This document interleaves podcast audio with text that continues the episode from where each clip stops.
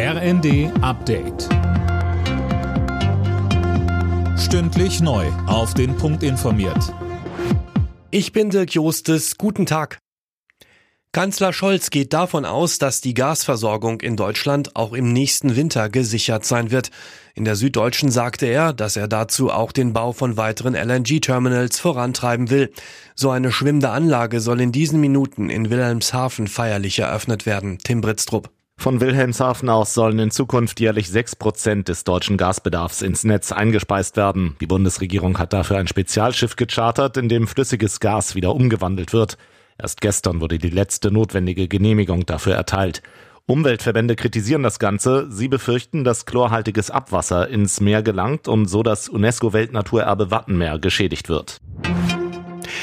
Ein dauerhaftes Böllerverbot an Silvester, das fordern nicht nur Klimaschützer, sondern auch Ärzte.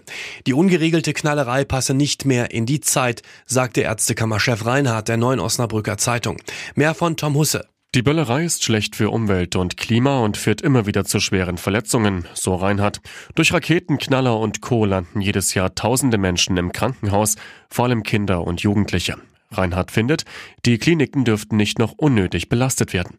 Er hält es außerdem für unangebracht, das neue Jahr mit Raketen zu begrüßen, während in Europa ein Krieg wütet. Nach heftiger Kritik will Twitter-Chef Elon Musk die Sperre mehrerer Journalistenkonten wieder aufheben.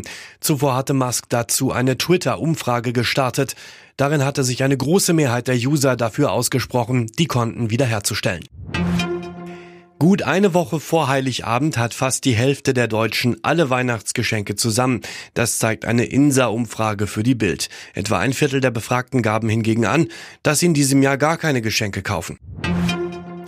Bei der Fußball-WM in Katar steht heute das Spiel um Platz 3 an. Kroatien trifft auf Marokko. Für Marokko die Chance, die erfolgreichste WM aller Zeiten zu krönen. Kroatien könnte Superstar Modric einen erfolgreichen WM-Abschied bescheren. Anstoß ist um 16 Uhr. Alle Nachrichten auf rnd.de